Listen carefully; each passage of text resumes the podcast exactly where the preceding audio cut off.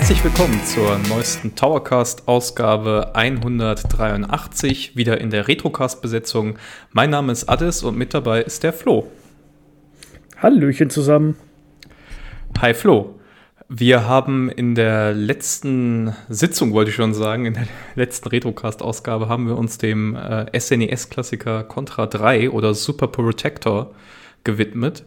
Und dieses Mal war es so, dass wir vor allem auf YouTube äh, sehr viele Zuhörer, Zuschauer hatten und da auch fleißig kommentiert wurde. Und wir haben gedacht, wir orientieren uns jetzt mal ein bisschen an dem, was Dennis und Felix so machen und gehen ein bisschen auf eure Beiträge ein und haben uns da mal zwei Kommentare, YouTube-Kommentare rausgesucht, äh, die wir ein bisschen besprechen wollten. Ja, und zwar erstmal der, machen wir es mal gleich kurz und schmerzlos, der, der mich am meisten getroffen hat. ähm, Indie Vinyls hat geschrieben, Super Pro Protector ist eines der besten SNES-Spiele, finde ich. Es ist knackig, aber nicht unfair. Der finale Boss ist allerdings echt schwer. Den habe ich nur ein oder zweimal als Kind geschafft. Spiele immer mit sieben Leben. Musik und Steuerung als auch Grafik sind mega und heute noch top spielbar. So, und jetzt kommt der, jetzt kommt der Teil, der äh, ja, mich hier wirklich zutiefst erschüttert. Ich verstehe die Kritik nicht wirklich. Die Overhead-Perspektive ist jetzt nicht das Coolste, aber definitiv machbar. Ich kann die Kritik im Video teilweise nicht verstehen. Der zweite Overhead-View-Boss mit den roten Punkten, den man treffen muss, der ist im Nu platt. Man muss auch sinnig die zwei gesammelten Schusstypen switchen und nutzen und hat halt ein bisschen Geduld. Ja, das stimmt. Wenn du allerdings keine zwei Waffen mehr hast, weil du vorher draufgegangen bist, dann ist es halt schwer. Zu meiner Verteidigung. Und äh, dann fügt er noch an, wenn es um unfaire Spiele geht, kann man ja gern Metal Slug spielen, Mega Games, aber echt super schwer. Oder Mega Man Games. Hör mir bloß auf. Ja, da stimme ich zu. Mega Man ist tatsächlich noch einen ganzen Ticken schwieriger, aber muss ich sagen, habe ich lieber gespielt. Mega Man ist super. Da machen wir auf jeden Fall auch mal irgendwas zu. Ähm, also kündige ich jetzt einfach mal so an, aber das haben wir auch schon mal äh, kurz angesprochen.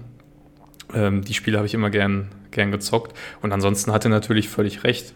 Ähm, was soll ich dazu sagen? Es ist ja mehr oder weniger das, was ich auch im Video gesagt habe. Tolles Game, ähm, das auch heute noch viel Spaß macht, wenn man äh, gewillt ist, sich da eben ein bisschen drauf einzulassen. Und das in die Richtung geht auch ein bisschen der Kommentar von Nordlicht. Er hat geschrieben, also hier äh, Probotector zum Beispiel, es war ja früher oft so, dass man sich das Wissen erspielen musste und dann erst vernünftig ein Level meistern konnte. Das zweite Level ging eigentlich seiner Meinung nach. Er, er, hat das gemocht, am besten auch mal hinlegen und Schüssen ausweichen. Ja, stimmt, das haben wir gar nicht so äh, ausgiebig besprochen. Das Hinlegen ist natürlich relativ wichtig, wenn da irgendwie Projektile durch die Gegend fliegen. Und ansonsten, ja, hier schlägt wieder das ein, was wir äh, mit Blick auf die Arcade-Kultur gesagt haben, dass das einfach viel auswendig lernen, viel abstimmen ist, äh, quasi bis zum perfekten Run und das darauf abzielt, ähm, ein entsprechendes Ergebnis dann durch äh, Einproben zu erzielen. Aber Flo, heute wollen wir mal zur Ausnahme, ausnahmsweise, könnte man ja fast schon sagen, äh, nicht über ein 2D-Spiel sprechen, sondern wir machen einen Sprung in die 64-Bit-Ära, in die Zeit, als man noch in Bit äh, den Fortschritt der Technik gemessen hat und besprechen ein Spiel für das Nintendo 64.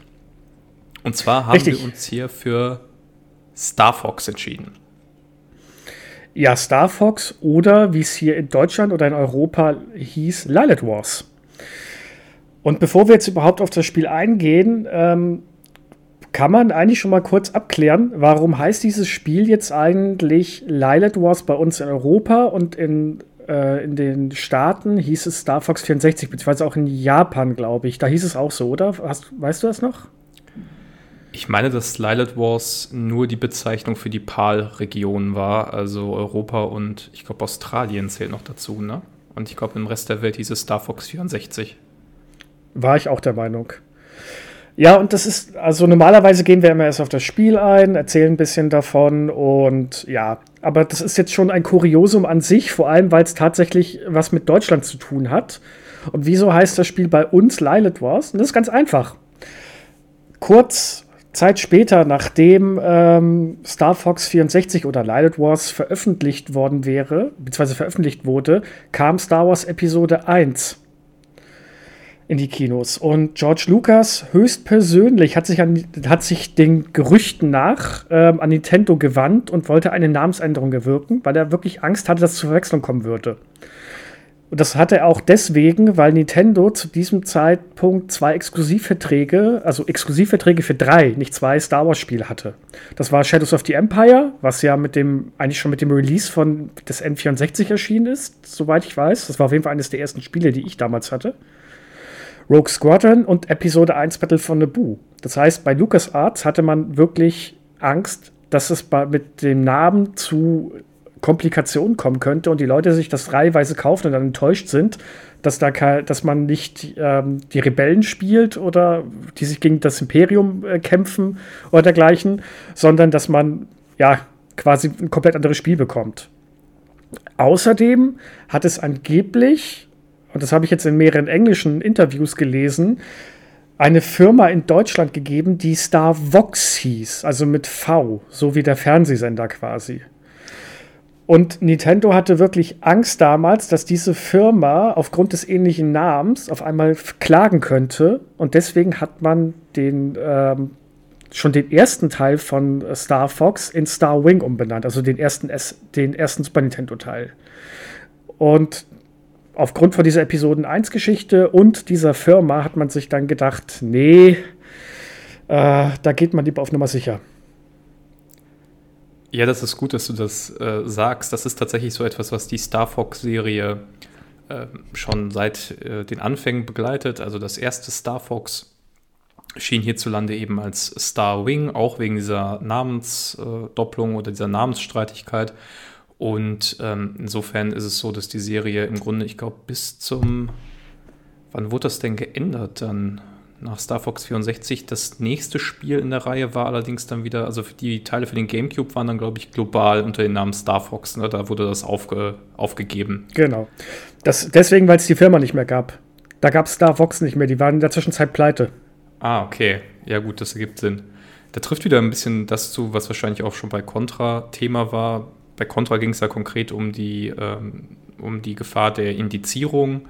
Ähm, und hier ist es eben so wahrscheinlich, dass um Namensstreitigkeiten oder rechtliche Konflikte, sobald das Produkt auf dem Markt ist, zu verhindern, dass man da versucht hat, im Vorfeld das abzuräumen.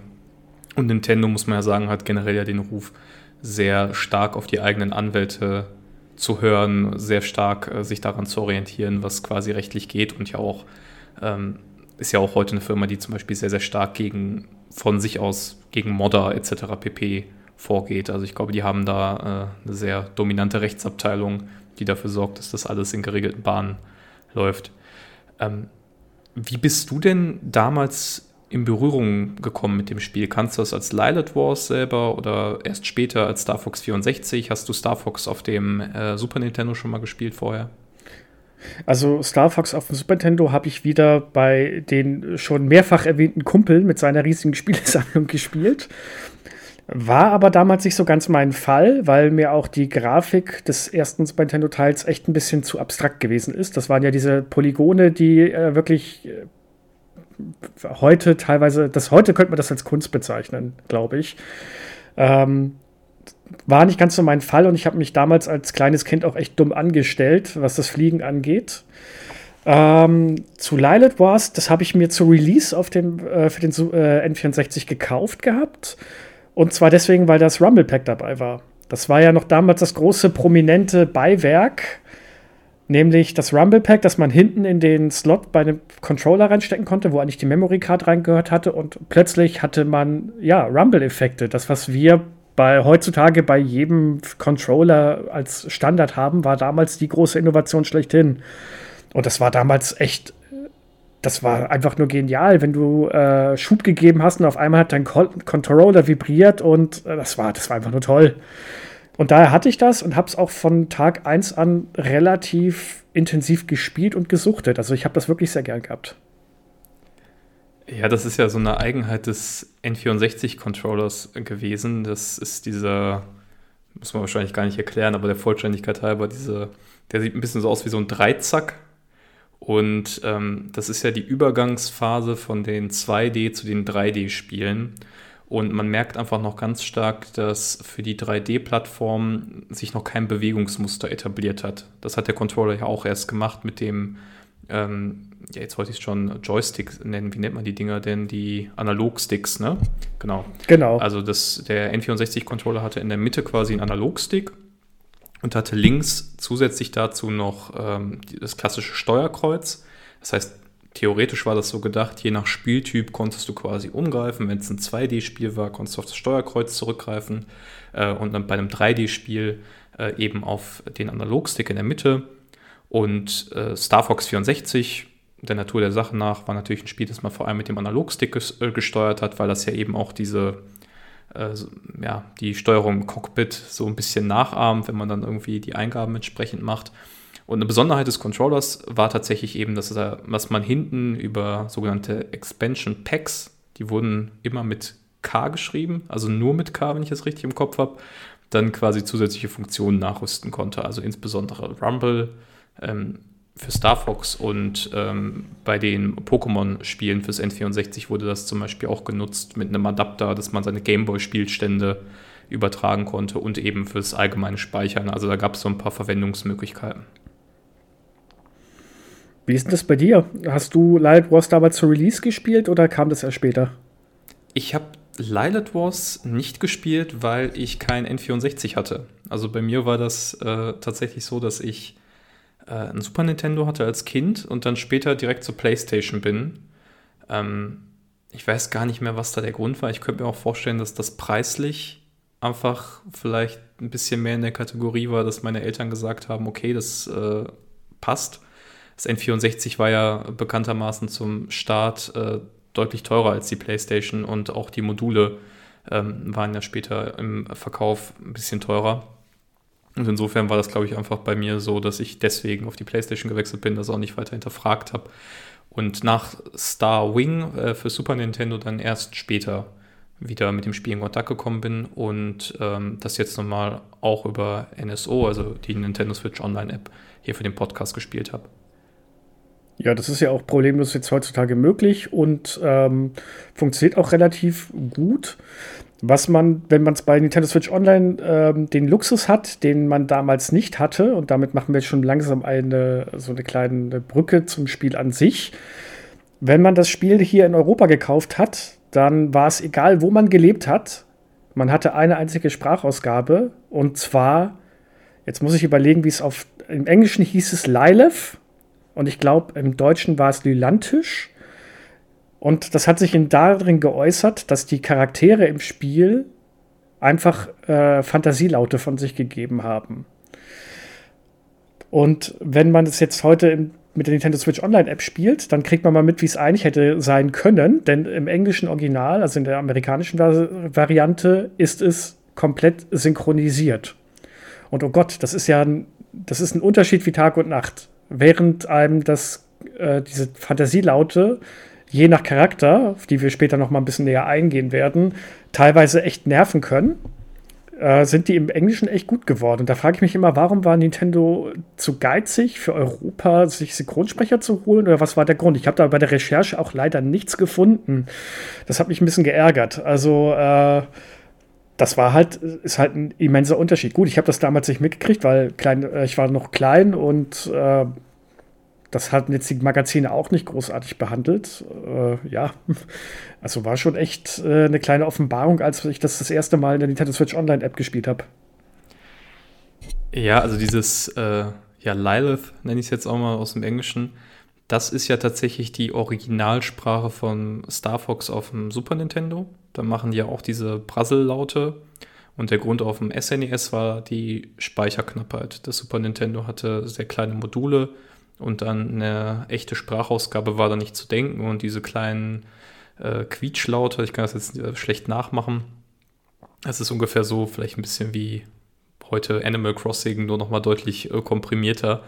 Ähm, die war, haben dann auch quasi aufs Modul gepasst ich könnte mir tatsächlich einfach vorstellen, dass sie sich gedacht haben, dass in Europa einheitlich mit dieser Fantasiesprache zu veröffentlichen und dann jeweiligen Bildschirmtexten ähm, ist sympathischer oder äh, kommt besser an, als eine englische Sprachausgabe für alle zu haben und die dann mit den Untertiteln äh, zu überspielen, aber ich gebe dir recht, ich habe es auch abgestellt, also ich habe die englischen Stimmen angemacht, ähm, weil sie auch einfach die Sprachausgabe deutlich erhöht haben, war so mein Eindruck. Also sie, sie haben einfach viel mehr Text, gesprochenen Text äh, da gehabt.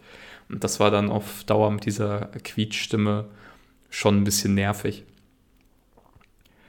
Aber lass uns doch, du hast es ja schon angedeutet, zum Spiel selber gehen und auch ein bisschen zur Star Fox-Serie. Und da ist ja die Frage, der Name Star Fox, der kommt ja nicht von ungefähr, sondern äh, es eignet sich ja lustigerweise oder passenderweise so, dass wir auch einen Fuchs spielen. Ähm, und zwar einen äh, Herrn namens äh, Fox McCloud, wenn ich das richtig im Kopf habe. Kannst du uns vielleicht ein bisschen was über das Universum erzählen, das Star Fox-Team? Wer sind die? Was machen die? Wo halten die sich auf? Also das Star Fox-Team, wenn man es jetzt so weit äh, mitkriegt, wie es bei Light Wars dargestellt ist, ähm, was ja quasi, finde ich, so ein Reboot ist im Vergleich zu den ersten beiden Spielen, ähm, ist das folgende. Das Star Fox-Team ist eine Raum-Söldnergruppe, die freischaffend sind und meistens für den Planeten Corelia anscheinend die Lebensretter spielen. Also der Planet Corelia ist einer der großen Planeten, Planeten im Lilith-Universum. Und ähm, wenn man von dem ausgeht, was die Geschichte so erzählt, sind das die größten inkompetenten ähm, Weltraummächte, die es gibt, weil die müssen regelmäßig vom Star Fox-Team gerettet werden. Ohne die geht gar nichts. Und das Star Fox-Team besteht aus dem besagten Fox McCloud, Peppy O'Hare, ein Hase, ähm, Slippy, ein Frosch und Falco, ein, ja, ein Adler? Das ist ein Adler, oder? Ja, ich glaube ja. Ein blauer Adler allerdings. Genau, und die vier sind quasi das aktuelle Star Fox-Team. Es gab früher schon mal eins, das aus dem äh, Vater von Star Fox und ähm, ich glaube auch den Vater von Peppy bestanden hat, wenn man so möchte. Da gibt es tatsächlich eine Lore dazu. Hm. Und äh, der ist aber, Star Fox Vater ist auf mysteriöse Art und Weise verstorben. Und zwar, als er einen Angriff auf den Planeten Venom geführt hat. Das sind, ist der Heimatort von Andros, dem Oberbösewicht aller Star Fox-Spiele. Und der will immer regelmäßig Corelia äh, bedrohen und hat damit auch immer relativ viel Erfolg, äh, Erfolg am Anfang und deswegen müssen die, das Team Star Fox da eigentlich quasi immer eingreifen und versuchen, den Tag zu retten. Äh, hilf mir mal kurz, heißt das Corellia oder Corneria? Cornelia, Corellia war Star Wars. Ja, okay, ich wollte gerade sagen, genau. Also, nee, äh, du hast recht, Cornelia, Cornelia. Ich, ich, dachte schon, ich hätte mich jetzt irgendwie voll äh, vertan, genau. Äh, Cornelia ist quasi der Heimatplanet ähm, der Star Fox-Einheit. Äh, und ja, Andros ist äh, zum Thema Lore ist eigentlich ein Wissenschaftler gewesen, eben ähm, besagter Gorilla. Und der wurde verbannt von ähm, General Pepper, müsste er heißen. Das ist quasi der ja. Vorgesetzte des Star Fox-Teams. Der taucht im Spiel selber nicht auf als spielbare oder sehbare Figur, sondern der gibt einem quasi die Missionsbriefings. Also wenn eine Mission startet, dann kommt äh, erstmal General Pepper, so ein schnäuziger Hund mit so einer Militäruniform und erklärt einem dann quasi, was man tun muss. Ja, aber äh, da muss ich schon mal vorgreifen, wie geil diese Missionsbriefings sind. Ähm, das ist meistens, also man sieht immer das Star Fox-Team auf der einen Seite und General Pepper auf der anderen und der sagt dann sowas wie: Star Fox, sei vorsichtig, dieser Planet ist gefährlich. Und die Antwort darauf ist dann: Ja, wir passen schon auf. Das war das Missionsbriefing. Also es ist, es ist äh, köstlich. Also ich glaube, es wird auch wieder wahrscheinlich irgendwas mit, mit dem Speicherplatz zu tun haben oder dergleichen. Aber das ist schon, das hat schon wirklich unfreiwillige Komik, das Ganze. Ja, das ist, ähm, das stimmt schon. Also die, das ist eigentlich, finde ich, ganz cool gemacht. Also man muss sich das von der ganzen Aufmachung her vorstellen. Diese, ähm, es ist insofern ist es passend, dass äh, George Lucas da Verwechslungsgefahr gesehen hat. Ich finde, Star Fox gibt einem immer total das Star Wars-Gefühl. Ähm, das siehst du daran, dass die A-Wings, also die Jäger, in denen die sitzen, die sehen schon, könnten genau so, wie sie aussehen, praktisch aus dem Krieg der Sterne kommen.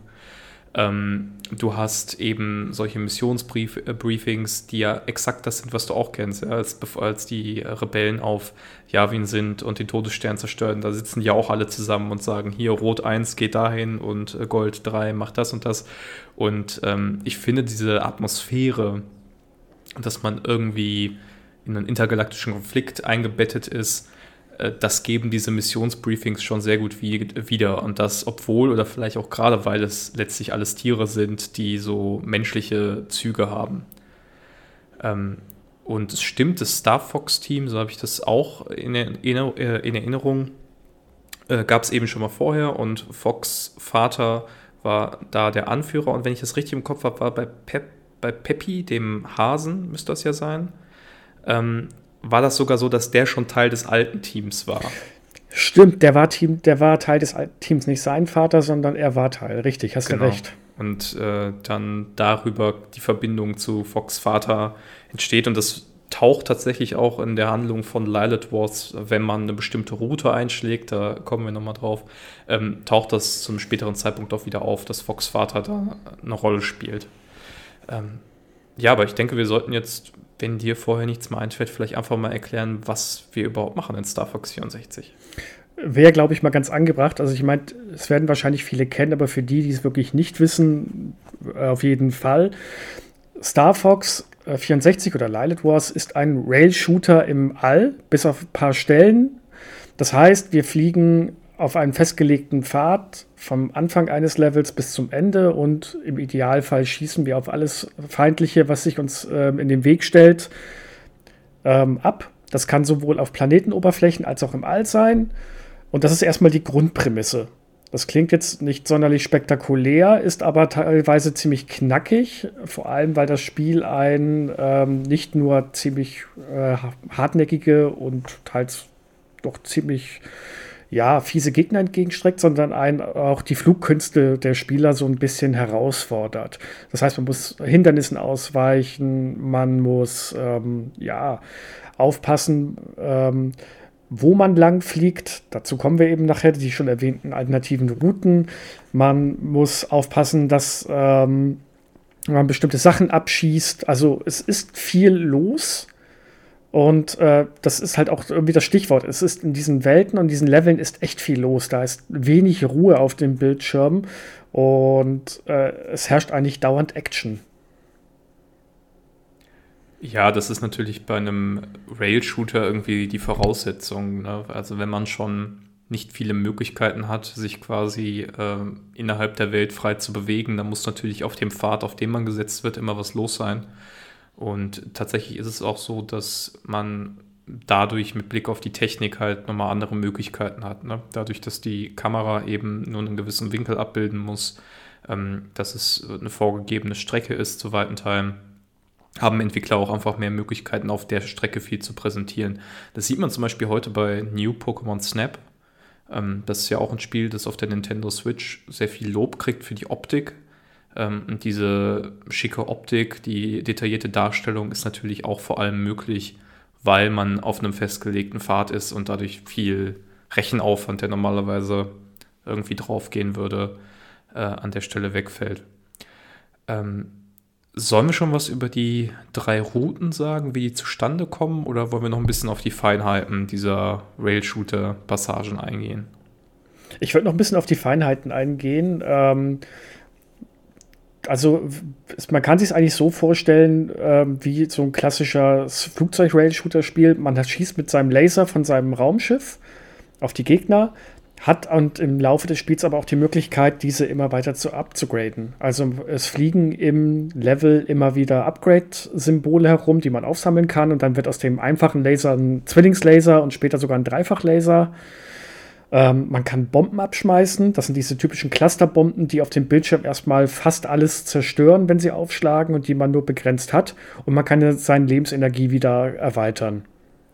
Also äh, man ist eigentlich auch die ganze Zeit dadurch gezwungen, die Augen offen zu halten oder zu gucken, oh, öffnet sich vielleicht irgendwo ein Tor, weil das kommt auch noch dazu.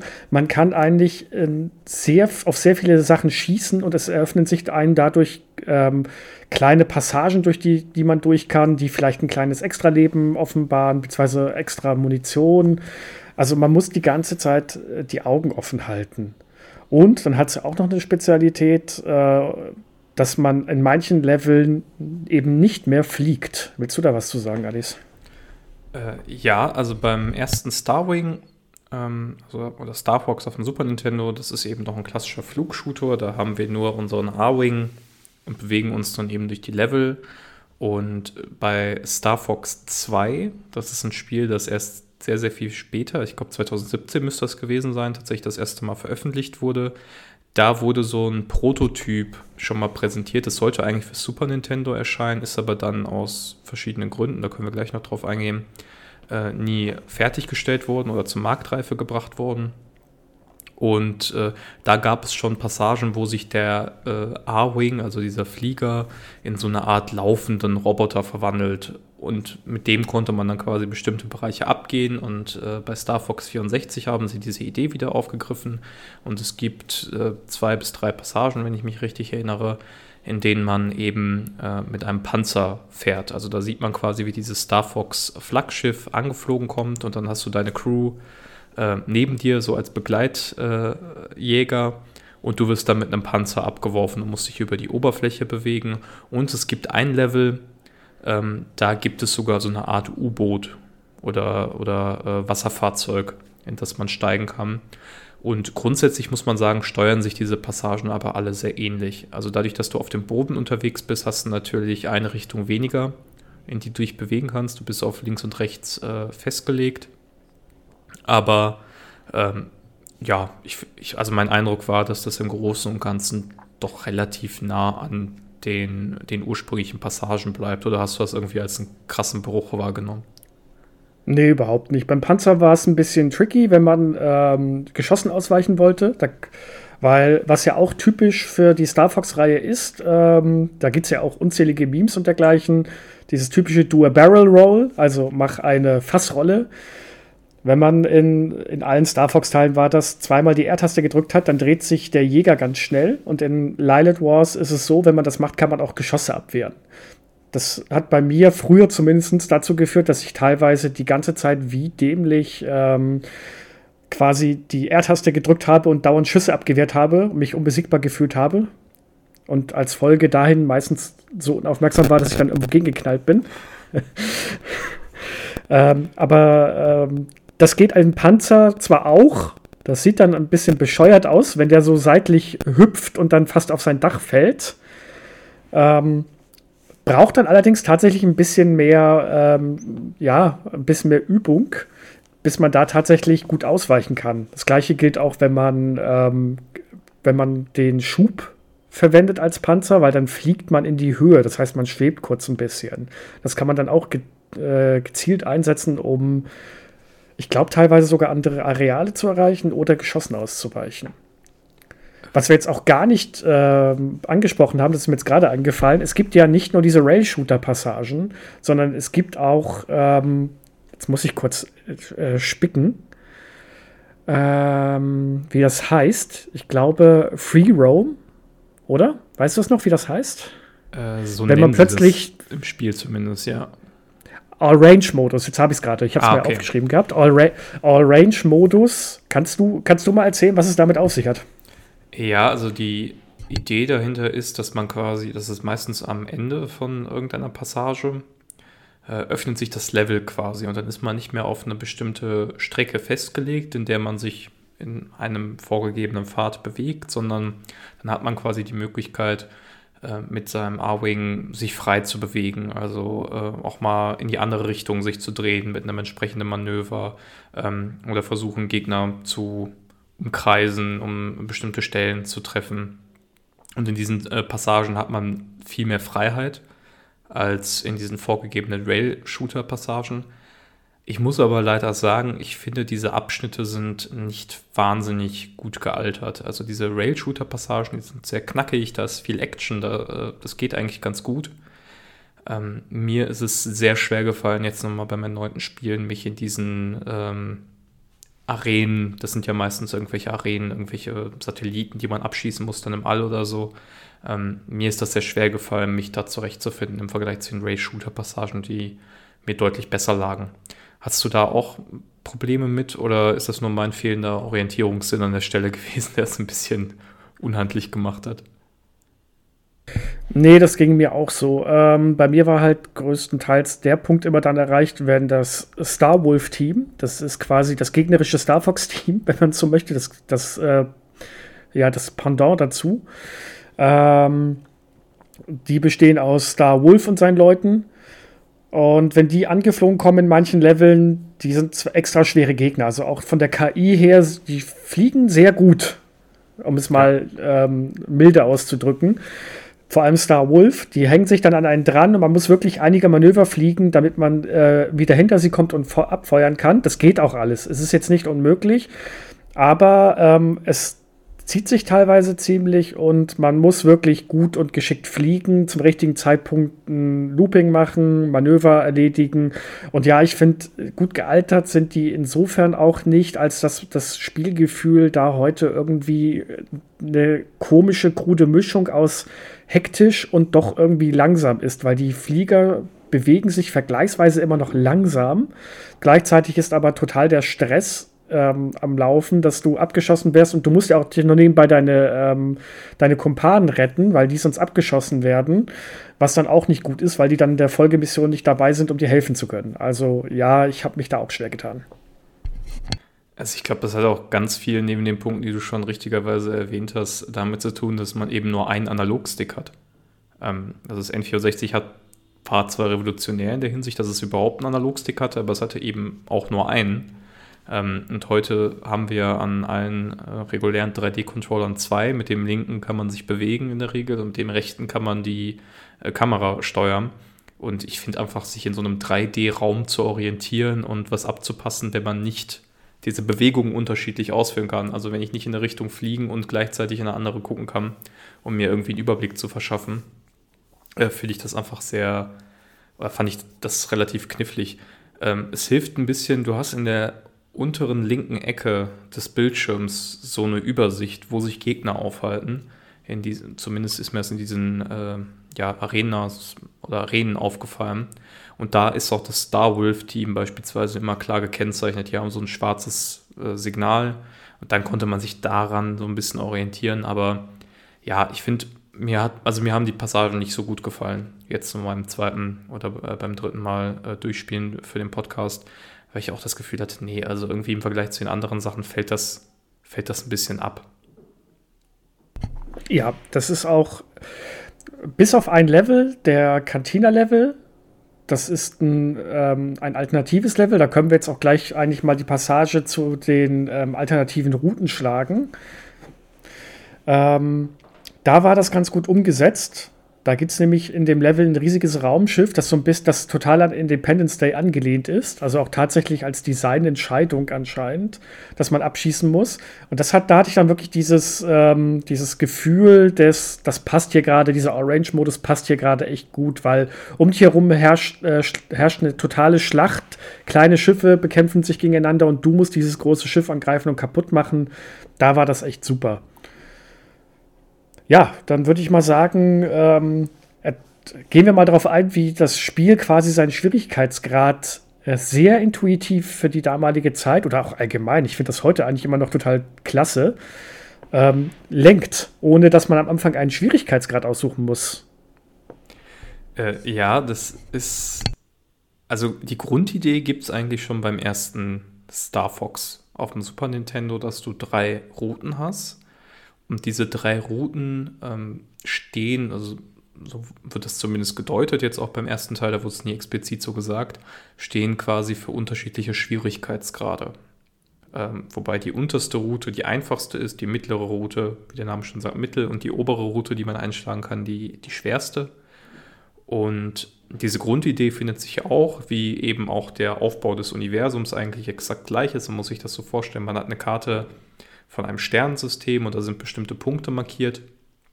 Und man hat unten links in der Ecke Conaria, den Heimatplaneten des äh, Star Fox-Teams, und oben rechts in der Ecke quasi Venom als, als Ziel äh, des, des Angriffs auf Andros. Und ähm, von da aus bewegt man sich quasi immer in eine Richtung und kann ähm, quasi über verschiedene Stellen dann zu Andros gelangen. Und wenn ich das richtig interpretiert habe und auch aus dem, was, ich, was wir recherchiert haben, ist es tatsächlich so, dass die Frage, welche Route ich einschlagen kann, sich an bestimmten Zielen orientiert, äh, die man erfüllen muss. Also wenn man eine bestimmte Punktzahl hat beispielsweise, dann öffnet sich der eine schwierigere Pfad, der einem sonst verschlossen gewesen wäre. Genau, das ist ähm, im Vergleich zu den ähm, Super NES-Spielen deutlich trickier, weil es wird einem nicht so direkt äh, ins Gesicht gepresst. Das geht schon im allerersten Level ähm, so los. Das kann man mal als Beispiel nehmen. Da gibt es eine Stelle, da muss man äh, Falco quasi vor gegnerischen Schüssen, äh, Schiffen bewahren. Wenn man das schafft, sagt er, dass man einem folgen soll und er fliegt dann leicht nach rechts. Und man muss durch eine Passage von ähm, ja quasi natürlichen Felsformationen fliegen. Wenn man das nicht schafft, kriegt man einen dummen Kommentar von Falco und der Level geht ganz normal weiter. Schafft man es, biegt er plötzlich nach rechts ab und fliegt durch einen Wasserfall hindurch. Und dadurch kommt man zu einem komplett alternativen Boss, den man dann erledigen kann. Und dadurch ergeben sich dann immer weiter Lev äh, neue Level, die sich ähm, öffnen. Und auch innerhalb dieser neuen Routen ist es so, dass man immer wieder Ziele äh, einhalten muss, weil, weil man ansonsten wieder auf die Standardroute geschickt wird. Bei dem einen ist es zum Beispiel, dass man ähm, nicht von Radarbojen er erfasst werden darf und immer sehr niedrig fliegen muss. Bei dem anderen ist es, da ist man in dem Weltraumlevel und ähm, da muss man eine gewisse Anzahl an Gegnern erledigt haben. Die wird einem nicht gesagt. Die existiert im Hintergrund, die wird mitgezählt und wenn man es geschafft hat, dann fliegt man weiter und so weiter. Also das Spiel hat immer so kleine versteckte Ziele, die man einhalten muss. Das Spiel gibt es einen so ein bisschen durch, wenn man auf seine äh, Kumpanen hört und ein bisschen auf die Dialoge achtet, weil die verraten einem dann das Ganze. Aber es wird einem nicht äh, auf dem Präsentierteller serviert. Und es ist teilweise bockschwer, die richtig schwierigen Routen zu erreichen. Ist ja eigentlich, muss man sagen, ziemlich innovatives und smartes System, so ein Schwierigkeitsgrad einzubauen, weil heutzutage ist es ja meistens so, dass man irgendwie ein Menü hat ähm, und dann einstellen kann, ja, mittel, leicht, schwer, je nachdem, wie äh, man sich einschätzt. Oder dass es da eben überhaupt keine Vorgaben gibt und ähm, das so an den Spielerskill zu koppeln, indem man eben bestimmte Aufgaben macht, die man erfüllen muss, ist ja eigentlich eine ziemlich innovative Sache. Ich würde jetzt auch spontan würden mir wenig Spiele einfallen, die das in diese Richtung gemacht haben, außer Star Fox 64. Ich weiß nicht, ob du da nee, irgendwie mehr auf dem Schirm hast. Nee, jetzt, also ganz spontan wird mir da auch überhaupt nichts einfallen. Und das war auch echt toll, weil man muss auch sagen, man hat Star Fox, wenn man die normale Route spielt, sehr schnell durch. Also das dauert nicht wirklich lange, bis man in, auf Venom ist und das erste Mal Andros erledigt. Und also ich habe das damals tatsächlich über äh, Konsolenzeitschriften erst mitbekommen, dass es diese weiteren Routen gab oder beziehungsweise welche es da überhaupt alles gab. Und wenn man die ganz harte Route bis zum Ende durchschafft, dann kriegt man ja auch ein alternatives Ende. Also man wird auch tatsächlich mit etwas belohnt, was das Spiel beziehungsweise das Spielerlebnis noch einmal komplett verändert und ja quasi nochmal wirklich einen extremst Wiederspielwert bietet. Ja, zumal man ja auch sagen muss, auch abseits vom Ende ähm, bestimmte Level erst sich auftun, wenn man einen bestimmten Schwierigkeitsgrad eben geschafft hat. Also ich meine zum Beispiel dieses, wenn ich mich jetzt nicht ganz täusche, dieses Unterwasserlevel ist in der Standardroute auf der leichten gar nicht enthalten, oder? Da fliegst du äh, quasi dran vorbei. Nicht, ja, ich glaube auch. Ich glaube auch, dass das nicht da ist. Das ist auf der mittleren Route ist es auf jeden Fall da genau. und auf der ganz schweren sowieso, aber man, man kriegt auch Charaktere tauchen auf, die man im, auf der normalen Route niemals kennenlernt. Zum Beispiel eine Freundin von Falco. Ich weiß jetzt gerade nicht mehr, wie sie heißt. Das ist eine Füchsin. Die taucht dann öfters mal auf den alternativen Routen auf und hilft einem. Und ähm, das ist, das sind auch Charaktere aus dem zweiten Teil, der ja damals nie erschienen ist, aber die hat man dann mit übernommen. Und das ist halt wirklich nochmal ein komplett anderes Spiel. Ich weiß nicht, hast du jetzt noch irgendwas, was man zum Gameplay an sich sagen könnte? Also ich finde, was man echt nochmal lobend hervorheben muss, sind die Charaktere selber und auch die Begleiter. Also du hast ja schon erwähnt, man kann die retten, die werden oft angegriffen und das passt einfach perfekt zum, zum Star Wars-Gefühl. Da sind wir wieder zu dem, zu diesem Gefühl, man ist Teil eines Schwadrons und die effektive Hilfe, die man von denen bekommt, die ist, glaube ich, sehr gering. Also mir ist es jetzt nie irgendwie aufgefallen, wenn sie wirklich gefehlt haben. Aber wenn sie fehlen, dann fehlen natürlich auch ihre Kommentare in der Mission und ähm, die rufen ja auch aktiv nach Hilfe. Also die sagen ja auch, Fox, hinter mir sind drei dran, kannst du das irgendwie erledigen? Und dann macht man das eben, weil man das Gefühl hat, okay, die gehören zu meinem Team und ich kann die jetzt nicht hängen lassen. Und ich finde, das macht das Spiel echt gut. Und schon beim ersten Starwing war das ja eben so ein Faktor, dass diese sehr, äh, ja, sehr neutral, wollte ich jetzt sagen, ist nicht das richtige Wort, sondern diese sehr matten, platten Polygone, wo irgendwie nicht viel drin ist, die bekommen ja eigentlich erst durch diese tierischen Charaktere überhaupt einen Charakter. Dass du das Gefühl hast, okay, das sind irgendwelche Figuren, die interessant sind. Und ohne die Einwirkung oder ohne diesen Effekt, den dieses Team auf einen hat, würde man auch, glaube ich, diese Passagen gar nicht so intensiv wahrnehmen, weil man oft, wenn man sich selber irgendwie im Blick hat und sieht, was um einen herum ist, hat man relativ viel Kontrolle.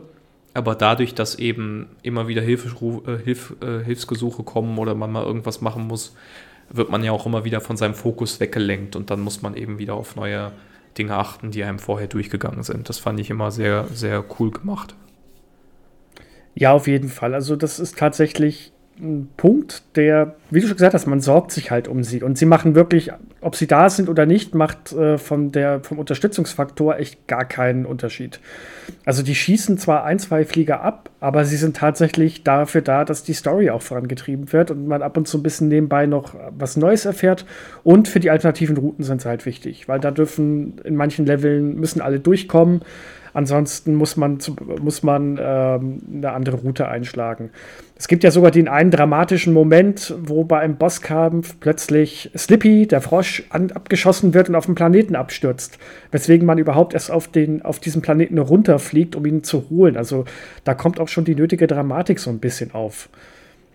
Und zum Thema Atmosphäre, ähm, du hast jetzt auch schon mehrmals gesagt, dieses Star Wars-Feeling kommt auf. Das ist äh, in Lilith Wars wirklich extremst. Vor allem finde ich in den Leveln, ähm, wo man im All unterwegs ist und wirklich mehrere Großkampfschiffe angreift.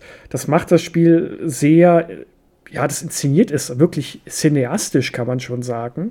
Da fliegt man dann in dem einen Level zum Beispiel äh, an, durch eine Flotte hindurch, schießt feindliche Jäger ab, aber knallt gleichzeitig auch Großkampfschiffe, also jetzt nicht die richtig großen Brocken, aber größere Schiffe als man selbst ab und die zerschellen dann. Die kann man mit, mit genügend äh, Beschuss abschießen. Und das ist so ein befriedigender Moment, wenn so ein großer Kreuzer plötzlich Flammen äh, fängt und explodiert das ist so ein dieses, ja, man hat plötzlich diesen Star Wars-Moment und denkt sich, huh, das habe ich jetzt gerade geschafft, auch wenn es spielerisch überhaupt keinen Unterschied macht, ob dieses Ding jetzt noch steht oder nicht.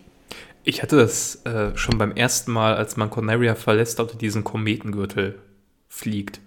Ich finde, das ist schon so ein, so ein einfach so ein perfekter Sci-Fi-Moment, weil du einfach weißt, okay, du musst dich jetzt da durchnavigieren. Das ist ja auch so ein Ding, das immer wieder auftaucht äh, in Sci-Fi-Literatur, in Verfilmungen, irgendwelche Kometenschwärme äh, durch die die Heldentruppe durch muss. Also das hat sehr gut gepasst und auch da hast du diesen Effekt, dass du mit Bomben oder mit Beschuss so einzelne Steine zerschießen kannst, um den Weg frei zu machen. Also das haben sie wirklich toll umgesetzt, das muss man sagen, ja. Ja, wollen wir dann mal auf die Technik bzw. auch auf die Entwicklungsgeschichte eingehen, weil das ist ja schon ein ganz interessantes Thema, wenn es um Lilith Wars geht. Das können wir gerne machen. Machst du den Anfang? Ich mache mal den Anfang und zwar kommen wir mal auf die Entwicklungsgeschichte, weil das hat einiges, äh, das Spiel hat einiges hinter sich. Denn äh, hier am Werk war einmal mehr Shigeru Miyamoto, der auch am ersten Starwing gearbeitet hat. Und das Team hat vorher, wie wir gerade schon gesagt haben, an Star Fox 2 gearbeitet. Und dieses Spiel war schon sehr weit fortgeschritten, musste dann jedoch gecancelt werden. Also die Produktion musste tatsächlich in einem sehr weit geführten Stadium komplett auf Eis gelegt werden, weil man festgestellt hat, mit dem Spielprinzip und der Technik, die man umsetzen wollte, damals auch für das Super Nintendo, hätte man einen erweiterten Super FX2-Chip benötigt. Den hatten wir zum Beispiel bei Yoshi schon erwähnt gehabt. Und ähm, Das Problem wäre, das hätte den Preis für die, das Modul dann so dermaßen in die Höhe getrieben, dass Nintendo gesagt hat, nee, das geht nicht. Das legen wir jetzt auf Eis. Also ich meine, ich finde das schon eine extremst mutige Entscheidung, ein Spiel, das damals so weit war, zu sagen, wir legen das jetzt auf Eis. Und ähm, ja, da damals schon den, das Nintendo 64 quasi in den Startlöchern stand, hat man sich entschlossen, sich auf den, ähm, den Nachfolger von Star Fox 2 zu konzentrieren und den dann fürs N64 rauszubringen. So, und jetzt kommen ein paar Zahlen, die, die haben, die fand ich sehr interessant. Ähm, es wurden von dem, also von Lilith Wars sind 30% an Inhalten und Mechaniken aus Teil 1, also aus dem Super Nintendo Star Fox 1 oder Starwing. 60 Prozent sind aus dem eingestellten Star Fox 2 übernommen worden und nur 10 Prozent sind neu übernommen worden. Dazu gehören ungefähr, gehören zum Beispiel die Panzer- und U-Boot-Level. Aber alles andere war fast eins zu eins bei Star Fox 2 schon drin gewesen und wurde übernommen. Und das merkt man jetzt. Du hast es ja schon gesagt, 2017 konnte man das Spiel auf den Super Nintendo Mini das erste Mal spielen. Jetzt mittlerweile auf der Nintendo Switch Online Super Nintendo App geht es auch. Und ich habe mir den Spaß mal gemacht und habe mich in das Spiel mal reingespielt. Und da kommt wirklich sehr viel an Inhaltlichen dran vor. Es gibt zum Beispiel eine Mission, ähm, die es in Light Wars gibt, da muss man Raketen zerstören, die auf das Hauptschiff, auf das Mutterschiff des, von, des Star Fox-Teams zufliegen. Und die muss man schnell genug zerstören, ansonsten ist das Spiel vorbei. In Star Fox 2, also dem eingestellten Spiel, war das so, dass man ähm, quasi nicht diese Routen geflogen ist, sondern dass Cornelia die ganze Zeit unter Beschuss war und man den Planeten zum einen öfters mal vor Raketen, das hier das gleiche Spielprinzip retten musste, oder auch vor gegnerischen Schiffen. Und nachdem ich das jetzt mal da mal reingespielt habe, muss ich sagen, ich bin schon ganz froh oder ich glaube, das ist ganz gut gewesen, dass sie das eingestellt haben. Also ich persönlich fand das Spiel mega hektisch und es hat wirklich äh, in einer Tour war ich gehetzt von, einem, von einer Rakete zur nächsten zu springen. Da muss man ja noch im Spiel trotzdem weiterkommen und Planeten angreifen. Also, das war. Uh, ich glaube, wenn ich das als Kind gespielt hätte, wäre ich total überfordert gewesen. Aber ja, Lilith Wars ist quasi zu 90% Star Fox 2 und Star Fox 1. Ja, das ist ja tatsächlich so ein Phänomen, dass die Star Fox-Serie so ein bisschen begleitet. Also auch meines Wissens nach der äh, neueste Teil, der für die Wii U erschienen ist, Star Fox Zero, ist ja auch wiederum eine Reboot dieser Geschichte. Also diese Grundprämisse und die Charaktere, die bleiben quasi immer gleich. Und auch ganz viele Szenen. Also allein schon die erste Szene auf Conaria, ähm, die ist ganz nah dran an Starwing. Mit dieser Besprechung mit Pepper, was jetzt eigentlich los ist. Dann siehst du, wie sich dein Team aufmacht. Ähm, und da ist es eben noch so bei Starwing auf dem Super Nintendo sind das halt alles so abstrakte Dinge auf Conaria. Aber man kann schon so ein bisschen die Vision erkennen, die sie dann bei Star Fox 64 umgesetzt haben, mit den Häusern, die dann umstürzen oder durch die man irgendwie durchfliegen muss. Also die Vision, die sie hatten, ist ganz klar erkennbar und äh, die haben sie jetzt quasi auf dem N64 zu einer technischen Form gebracht oder in eine technische Form gegossen, wo man wirklich auch sagen kann, anders als beim ersten Star Fox, ähm, man braucht nicht viel Fantasie, um sich das vorzustellen, sondern man sieht eigentlich, was da passiert. Ähm, da haben sie das technische Level eben der Konsole genutzt, um ihre Vorstellungen da umzusetzen. Ja, und der Fokus äh, der N64-Entwicklung lag auch auf der Grafik und dem Sound. Und den, jetzt auch den Dialogen, die halt entsprechend übersetzt wurden. Denn in Star Fox 2, äh, beziehungsweise synchronisiert wurden, in Star Fox 2 gab es auch nur dieses Fantasiegeplappere, ähm, ja. Also das Spiel hat eine ziemlich bewegte ähm, Entwicklungshistorie hinter sich und ich glaube, geplant war es so nicht. In, aus der Rückschau heute würde ich sagen, ist das aber deutlich die bessere Wahl gewesen, dass es so gekommen ist. Absolut. Und das sieht man dem Spiel auch heute noch an, dass da wirklich viel Arbeit reingeflossen ist. Ich finde, das sieht echt noch ordentlich aus. Ähm, die frühe 3D-Grafik, also sowohl das N64 als auch die PlayStation 1, die haben für mich das Problem, äh, und auch der Dreamcast und der Saturn dann, ähm, die haben so ein bisschen das Problem, dass sie nicht gut gealtert ist. Also die frühe 3D-Optik, insbesondere dieser Polygone, dieser groben, kantigen Polygone auf der PlayStation und dem N64, das sieht oft nicht gut aus. Ähm, ich finde, Star Fox ist aber ganz gut gealtert. Also das ist ein Spiel, das man sich heute noch gut ansehen kann, ähm, wo man klar mit ein paar Abstrichen leben muss, aber die Modelle funktionieren eigentlich ganz gut, die Charaktere. Gut, das ist bei Tieren auch ein bisschen dankbarer als bei so einem menschlichen Gesicht, wie das bei Link irgendwie ist, äh, in Ocarina of Time oder so. Aber die sind eigentlich sehr ansehnlich und auch die Effekte machen was her. Das Einzige, wo ich finde, dass das äh, Spiel ein Rückschritt ist tatsächlich gegenüber dem Vorgänger, und das ist ja eigentlich ironisch, ist der Soundtrack. Ähm, ich finde, das erste Star Fox auf dem Super Nintendo hat einen ganz ikonischen Soundtrack. Äh, allein schon dieses Corneria-Theme vom äh, Planeten 1. Und irgendwie die Musik von Star Fox 64 hat mich nicht so angesprochen. Also irgendwie fehlte mir so das richtige Highlight-Stück, äh, wo ich gerne reingehört hätte.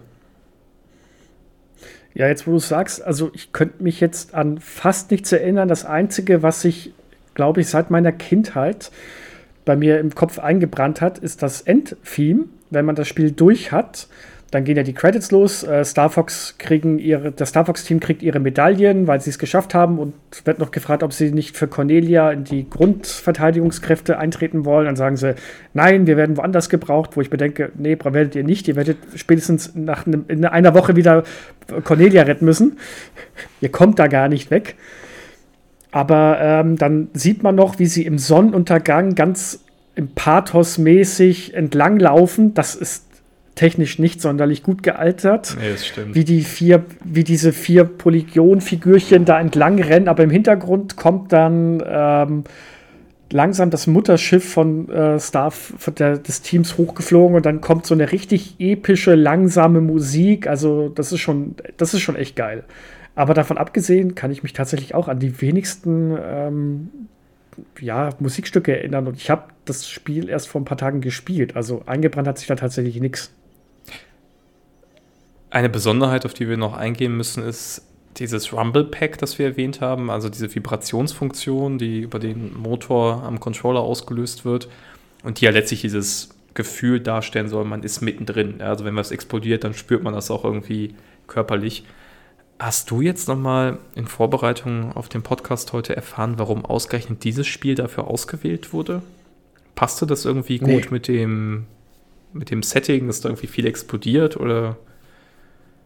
Ich habe tatsächlich geguckt und ich habe es auch versucht rauszufinden. Also entweder habe ich nicht gründlich genug recherchiert, also falls es einer von euch vielleicht wissen sollte, der jetzt gerade zuhört, äh, bitte in die Kommentare schreiben, aber ich habe nichts gefunden. Vielleicht hat es sich tatsächlich angeboten, weil du das Rumble Pack da gut benutzen konntest, weil jedes Mal, wenn du deinen Schub benutzt, hat es ja vibriert.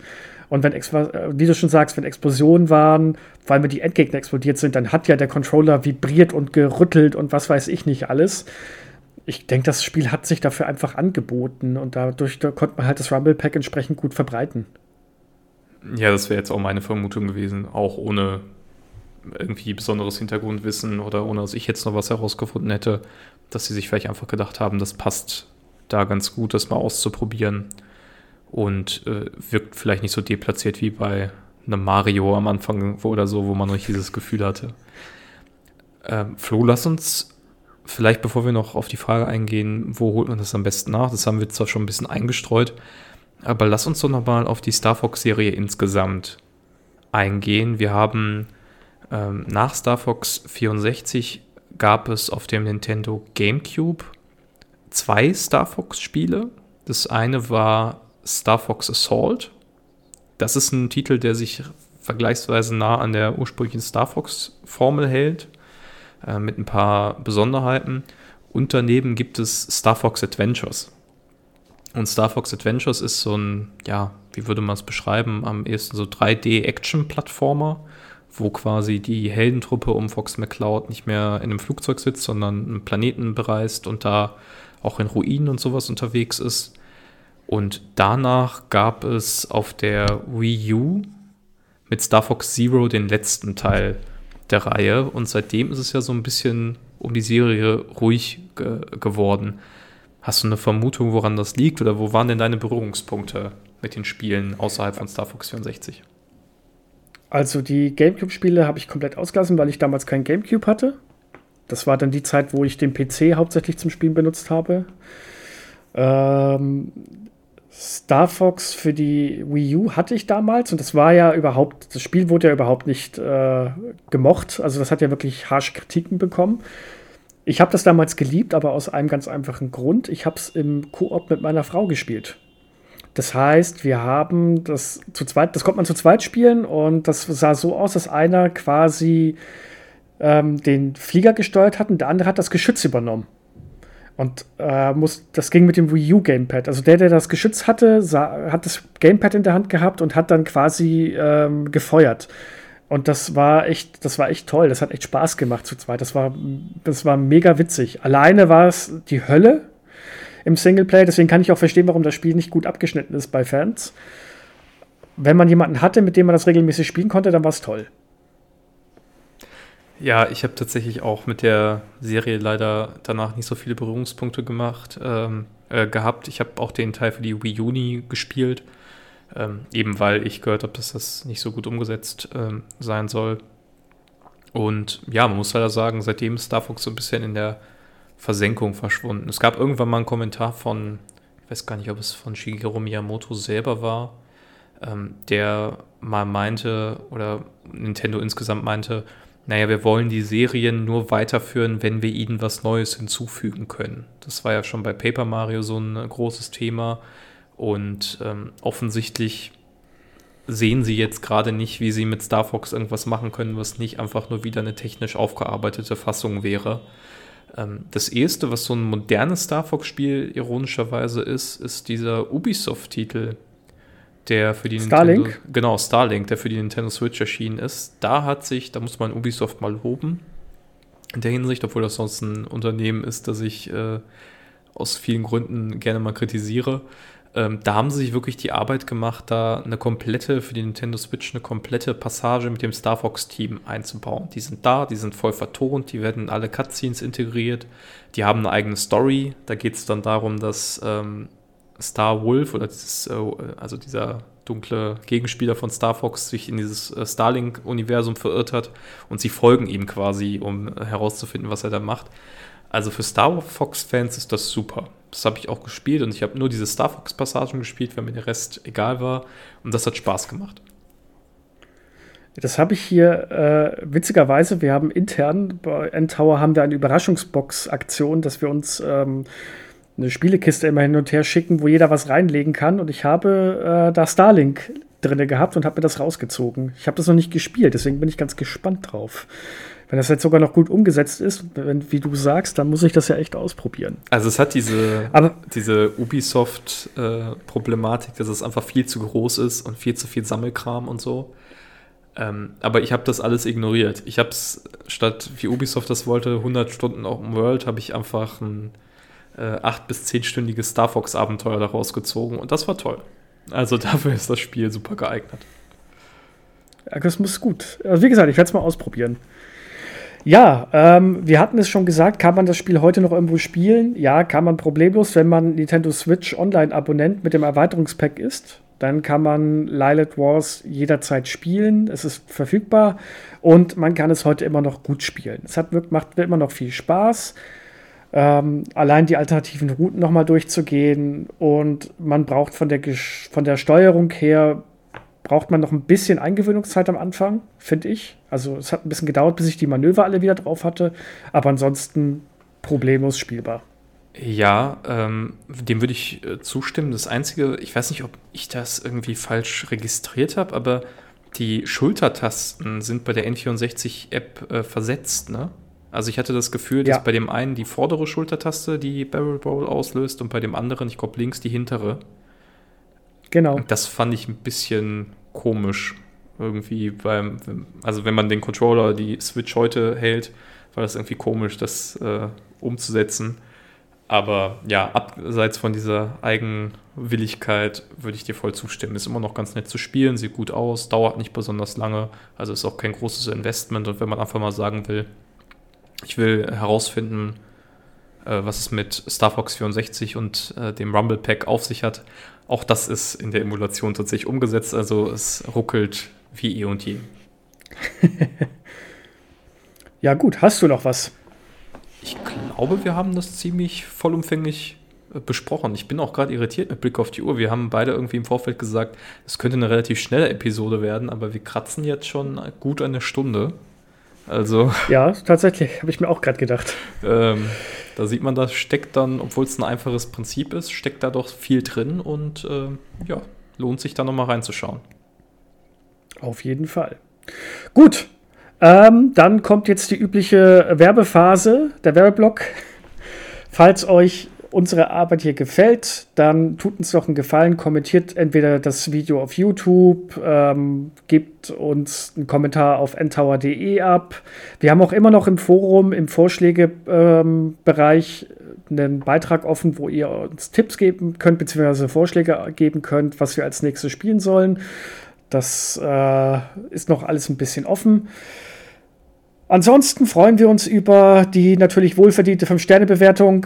Äh, vier Sterne geht auch noch, ab drei fangen wir an zu weinen und müssen Dennis erklären, warum wir noch überhaupt wert sind, dass wir äh, diese Folgen weitermachen dürfen. Nein, Quatsch, wir würden uns wirklich freuen, äh, wenn ihr uns noch eine schöne Bewertung dalassen würdet bei eurem äh, Podcast-Dienst eurer Wahl, weil dadurch können wir unsere Reichweite ein bisschen erhöhen und vielleicht kriegen wir noch andere dazu, dass sie diesen Podcast anhören.